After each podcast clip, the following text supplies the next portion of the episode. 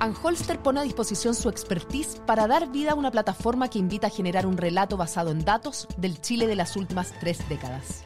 Bienvenidos al podcast de Chile en 30 años, desde el retorno a la democracia al estallido social en datos, con la conducción de Connie Stivicic.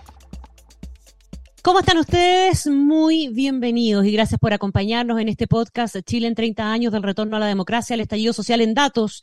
Esta plataforma creada por Anholster y que tiene por objeto exponer información y datos nacionales que permitan ir generando un relato justamente basado en la información del Chile de las últimas tres décadas. Hoy día vamos a dedicarnos a un tema con una mujer a la que admiro profundamente y sigo además también, una especie de gurú para uno que es fanático del cine, las series y todo eso.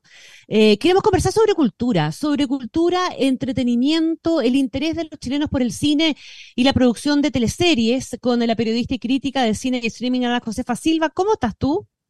Muchas gracias, Connie, por esa presentación. Me emocioné, porque uno, una es periodista ya, ¿entendí? No es estrella, como le tuve que decir otro entrevistado. Cuando dijo, yo, perdón, no te preocupes, yo soy periodista, no soy estrella. gracias, Connie, porque, bueno, yo soy primero periodista, como me decía, y sí, me he dedicado a esto apasionadamente, me encanta, pues. he seguido estudiando. Y, estamos en un momento especial, ¿no? Sí, súper especial. Además, imagínate con, con, con, lo estudiosa que tú eres y cómo has venido siguiendo el desarrollo del cine, no solo en local, ¿verdad? Pero también en local. Eh, y de lo que ha pasado con la pantalla chica, con la televisión también, ¿quién mejor que tú para revisar lo que ha pasado en 30 años? Hemos tenido cambios bien grandes, Ana Josefa, desde la lógica, si te que partamos por el cine, ¿ah?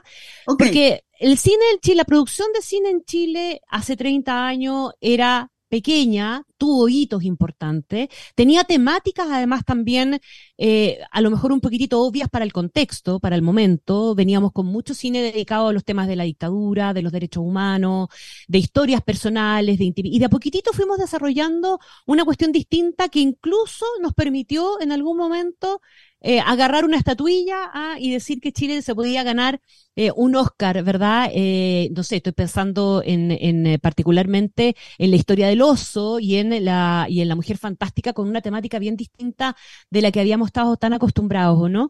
¿Cómo, cómo, cómo, cómo bajamos ese, esa mirada de los 30 años, particularmente del mundo del cine? Mira, a, pesar de que estamos pensando en 30 años, e, esto que tú mencionas de que, de que llegamos a Hollywood es muy importante. Por ejemplo, yo te digo, lo que ha hecho Fábula Producciones es fundamental porque, porque ellos entendieron, no hablo de, de Pablo, sino que de Fábula, ¿no? Ellos entendieron como productores que, que había que estar ahí. Entonces, ellos tienen eh, bueno, pertenecen a la academia, para partir hablando, como varios chilenos, ojo, eh, porque son invitados a participar en la Academia de Ciencias y, de Arte Cinematográfica de Hollywood, o sea, el Oscar, ¿ya? Hay varios chilenos. Pero ¿qué es lo que hace eh, Fábula? Se instala con oficina en Hollywood, tiene oficinas en Londres también, es decir, entiende que desde allí se pueden hacer muchas cosas, porque ellos están detrás de muchas de las producciones que uno no, ve su firma porque no está dirigiendo Pablo Larraín, que es el director, ¿no? Eso es un, tema, ese es un punto. Entonces, eso hace también visible al cine chileno. La comprensión de la industria, en el fondo, que hace Fábula, de la industria global. Totalmente, porque es un dato de la realidad. O sea, si tú me hablas de cine, yo te empiezo a hablar de Berman, tengo por ahí un, aquí, a, qué sé yo, a Kurosawa, en fin, porque, porque uno, eh, cuando aprende cine, aprende esos maestros, te fijas que vienen, qué sé yo, el expresionismo, alemán que viene de comienzo del siglo, cuando parte el cine, ¿no? Pero la industria, siempre ha estado afincada en Hollywood. Es fascinante la manera como se creó Hollywood, lleno de inmigrantes, muchos judíos escapando naturalmente, antes, después de la guerra, etc. Y sigue siendo lo que más se proyecta finalmente, ¿qué es lo que vemos por televisión nosotros? El Oscar. No vemos Cannes, no vemos eh, esos festivales clase A. Eh, yo lo miro con ojos largos, ¿sí?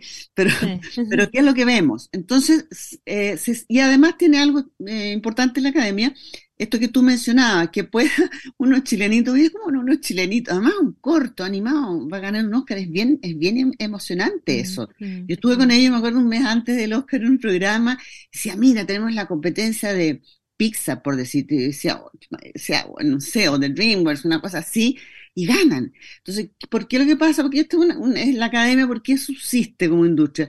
Porque ha sabido abrirse y es capaz de darle el premio a mejor película a una película coreana y además darse la película internacional. Mm, Entonces, es capaz de abrirse a otras cinematografías. Entonces, no es tan fatal Hollywood, digamos, por decirlo de algún modo. Entonces, creo que ese, eso fue importante. Tú mencionaste algo también, que es la temática.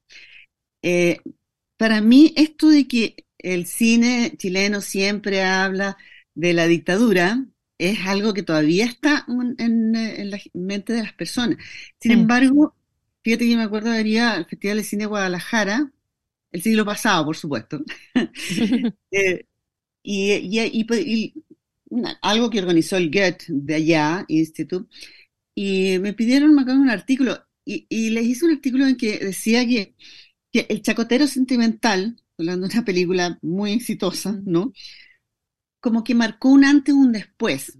Eh, no solamente porque atrajo mucho público a las salas, sino que porque ahí tienen las cifras, eh, es una, cosa impresionante, sino porque eh, se abrió, el cine se abrió y dejó el cine chileno de ser un género, como digo yo.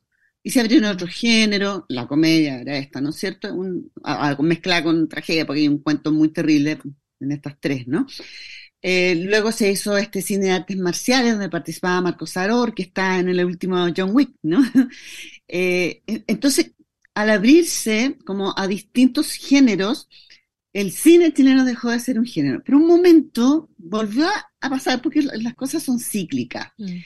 Eh, y la gente, por ejemplo, yo me acuerdo cuando eh, comenté en 1976, que me parece una película preciosa, el debut de Manuela Martelli en la dirección, que se ganó a Lynn Copenhagen Mejor Actriz, el Círculo Crítico, y que le dio muy bien a esa película. y, recuerdo así en las redes sociales decir, ay, siempre hablando del cine chileno de dictadura. Y no es real. La verdad es que si tú tomas, no sé, ah, se estrenan una, estamos hablando de largometraje, ya no hablemos, pensemos en largometraje, 45 largometraje, algo así, lo que es increíble, porque mm. hubo años, tiempo de la dictadura, que no se estrenó ninguna película. Y yo alguna vez llegué a titular en primera página, en la segunda, se estrenan 10 películas chilenas, era como increíble. bueno, ahora se estrenan 45, 50, y si tú revisas esas películas, sí hay un puñado que está, que sí habla de la dictadura, pero no es ni la mayoría mm. ni de lejos. Pero Déjame...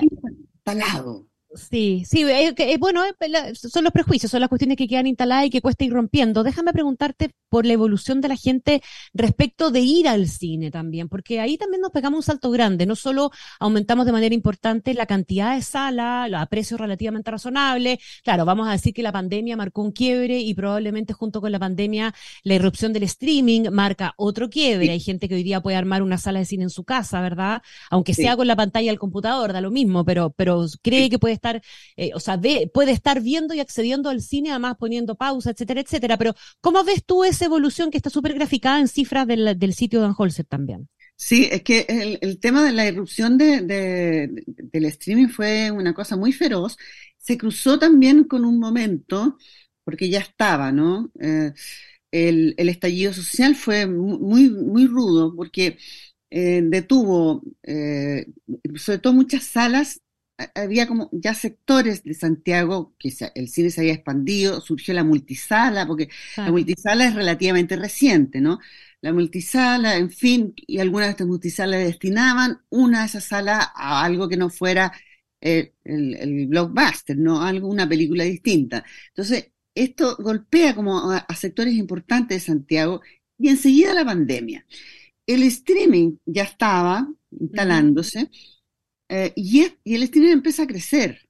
Y bueno, y en pandemia, evidentemente, bueno, y tú lo tienes en la cifra, a ver, no se podía ir al cine, estaban cerrados, o sea, eso está, está claro, digamos, fue un, tema eh, muy tremendo, sobre todo para los cines más pequeños. Estoy pensando en el cine El Biógrafo, que sigue ahí peleando, subsistiendo, además está en ubicado en las tarrias, que, tratando de, de, de programar buen cine, etcétera pero también les golpeó mucho las multisalas, ¿no?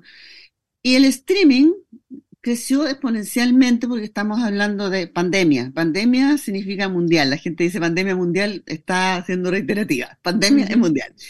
En todo el mundo, yo me acuerdo haber hecho como un catastro de las, eh, de las plataformas que habían, ya se me olvidó la cantidad, y empecé como a buscar, y, me estoy hablando del año pandémico, poquito quizás en 2021, y me encuentro que en Estados Unidos hay, no sé, 200 plataformas, por ejemplo.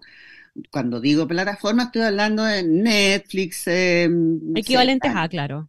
Claro, o sea, no, no son canales de TV cable, no, plataformas. Entonces, tú dices, claro, y aquí la, la tendencia, si tú lo ves, fue efectivamente eh, creciendo. Esa, la cantidad de oferta de plataformas también fue creciendo.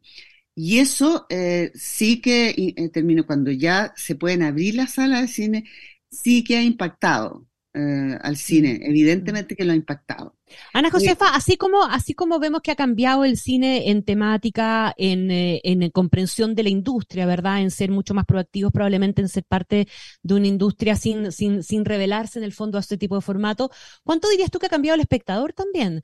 Eh, en términos de conocimiento, de gusto, de exigencia, de, mm, eh, de, de, de, ganas, eh, cuán incorporado hoy día tiene de, como, como parte de su entretenimiento, guion, cultura el cine?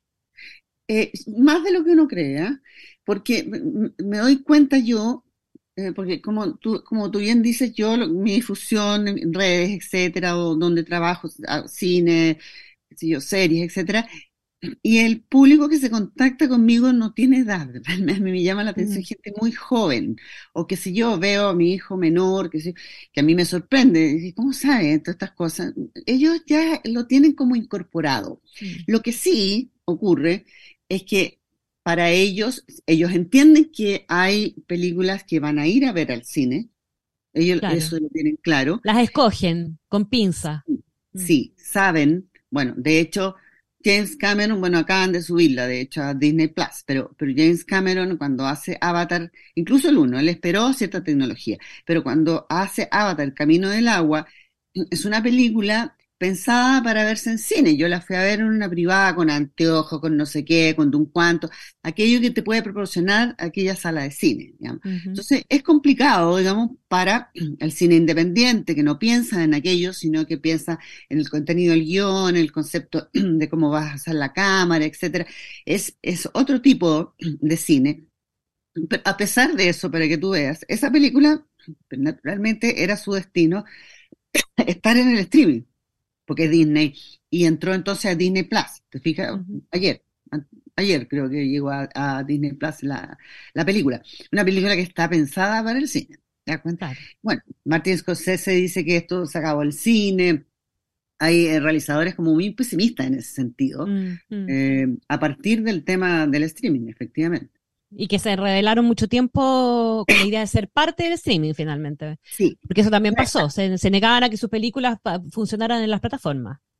Pero tuvieron, tuvieron que eh, aceptarlo, porque mm. eh, efectivamente yo creo que no hay como la experiencia de ir al cine, porque el cine es una experiencia. ¿En qué sentido? Eh, lo que dicen en el teatro, aquello que llaman convivio, ¿ya? que tú convives con un agregado social, porque no es un grupo. Tú llegas y te sientas junto con, eh, como en el estadio, ¿no? Tú no necesariamente conoces a la gente que está ahí, más bien no conoces a nadie, eh, y de pronto comparte con, e, con esas personas, compartes emociones, te ríes junto o te, quedas silencioso, eh, eso es, bien impactante. Entonces, esta experiencia que solo te da el cine, además neurológicamente está probado, esta cosa de que esté oscura y, que tú estés como aquí, ¿no? Encerrado, no es lo mismo que tengas una súper teletota, te fijas, que es lo que uno suele tener, ¿no? Y cerrar las cosas, no es lo mismo, no es la misma cosa. Pero eh, hay otras, en cambio, hay una cantidad de películas, y bueno, para qué decir la serie, ¿no es cierto? Que se pueden ver, a mí me pasó, en una, en, una multisala, que fui a ver una película, una privada, función privada que, para la prensa, una, una, película muy encantadora, muy simpática, y me encontré con, un, con una de las personas que, que trabaja en ese multicine, nos saludamos y me dijo, me dice, esta película, la que yo acababa de ver y que se estrenaba ahí, en ese complejo, la gente la quiere ver en Netflix, me dice. O sea, ellos saben que hay cuáles son los formatos que funcionan. Mm. Déjame aprovechar, déjame aprovechar contigo, Ana Josefa Silva, los minutos para, para mirar el tema de las teleseries, porque eso también ha sido parte de nuestra cultura del entretenimiento. Desde el año, no sé, 90 en adelante tuvimos un boom muy significativo de teleseries. ¿ah? Hay un, sí, y antes también, de cómo olvidar la madrastra y esas teleseries que, son tan eso que tú mencionas la mm. madrastra, te quiero decir que marcó un antes y un después, porque siempre en 90 explota, explosiones, qué sé yo. Pero lo que pasa es que la madrastra, ¿por qué es tan importante? Eh, yo como mm, trabajé el siglo pasado, como digo yo, la madrastra se estrenó en el año 81 gracias a Ricardo Miranda, que era un ejecutivo de Canal 13, y que tuvo la audacia de eh, decir, vamos a instalar la telenovela a tal horario, en la tarde, antes del noticiario. ¿Por qué? Porque no, no, no existían las existían las telenovelas. Y la madrastra la escribió Arturo Moya Grau, que es el gran creador de telenovelas, que tanto que se lo llevó México a hacer telenovela, ya se fue, ¿no? Eh, y él toma esta decisión que era audaz de, hacer, de cambio de programación, porque había telenovelas a las 3 de la tarde, después de almuerzo.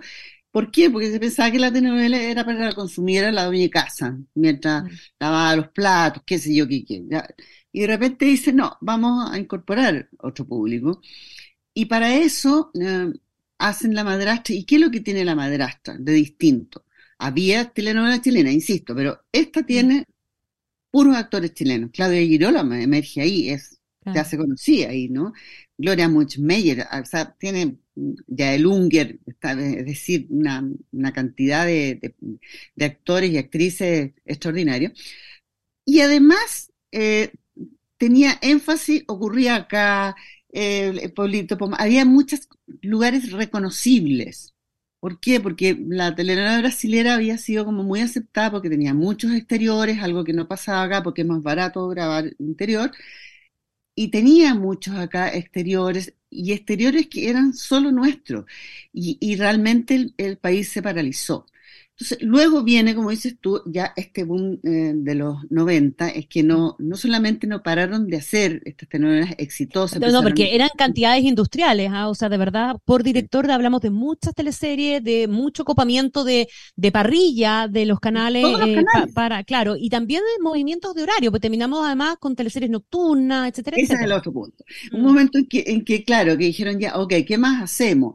Eh, ok, porque la telenovela es un género, obvio, y los géneros tienen sus, eh, elementos y tú te mueves ahí, digamos. Entonces, ¿qué, es lo que ya alguien dijo? Bueno, vamos a hacer la telenovela nocturna.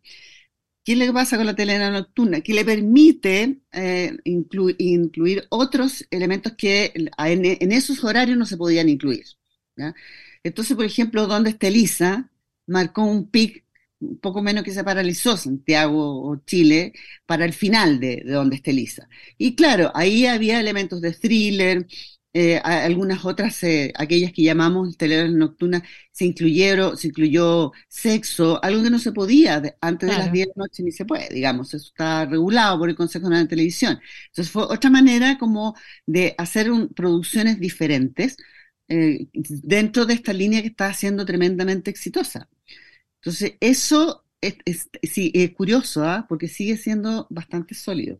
Sigue siendo muy sólido, sí, pues buena parte del éxito de muchos canales está justamente en la apuesta de, la, eh, de las teleseries. Un minuto, que es lo que nos queda, Ana Josefa Silva, para las series, porque también las series terminaron instalándose o irrumpiendo probablemente, yo creo que la pandemia colaboró, pero yo soy fanática de las series desde hace mucho tiempo, y terminaron reemplazando en alguna medida o a las teleseries o incluso a lo mejor no para tan, tan no, no, no tan bueno a la lectura. ¿ah? Pero se instalaron como un fenómeno la serie. Se instalaron absolutamente y, y, es porque hay muy buenas producciones. Por ejemplo, claro, uno habla siempre de Netflix, que es lo primero que vio, pero HBO e, era un canal de cable que siempre tuvo series. De hecho, la, mm. mayoría de las series canónicas, que llamamos canónicas, son, fueron producidas ahí. Estoy pensando en Los Sopranos, qué sé yo. Eh, son esos que son ya analizadas por siempre, ¿no? Entonces, pero esa HBO tuvo que armarse una plataforma, que HBO más, porque entendió, mm. si bien ellos suelen hacer eso, estrenan un capítulo y luego los une a HBO Max y después siguen estrenando, en fin, eh, su último fenómeno es Succession, te fijas, la gente esperaba que llegara el capítulo, actualmente ya está toda, eh, la, toda la serie completa, sus temporadas instaladas ahí. Entonces, eso eh, es otra forma del audiovisual que es muy interesante, ojo, donde dominan los guionistas, el showrunner que se llama. Aquí el director eh, pierde eh, poder, mm. por decirlo así. Mm. El showrunner y el equipo guionista, el que manda los guionistas, eso está en la serie. Oye, yo les voy a recomendar un, un, un streaming eh, que probablemente tú lo debes conocer, pero a propósito de que no es solo Hollywood, sino que también hay muy buen cine en, en otros lugares del mundo, Filmin.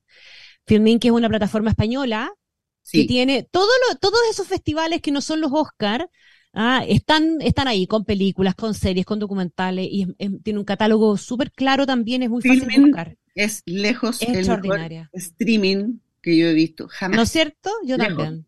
Lejos. es lo que yo más veo, lejos. Tanto cine como series. Ojo, hay series que son insuperables y tienen muchas series europeas que no Mucha a veces llegan acá por, por alguna Y tiene series australianas, tiene series canadienses, tiene películas también, mucho, series israelíes. Eh, muy buenas. sí, no, es realmente muy bueno. Así que anótenlo quienes eh, eventualmente no lo tengan en su registro. Quiero darte las gracias, Ana Josefa Silva, por conversar eh, con nosotros. ¿ah? Un abrazo muy, muy grande. Gracias, Connie, que estés muy bien. La invitación es a seguir conectados y visitar el sitio www.decidechile.cl slash los 30. Anholster pone a disposición su expertise para dar vida a una plataforma que invita a generar un relato basado en datos del Chile de las últimas tres décadas. Bienvenidos al podcast de Chile en 30 años, desde el retorno a la democracia al estallido social en datos, con la conducción de Connie Stivicic.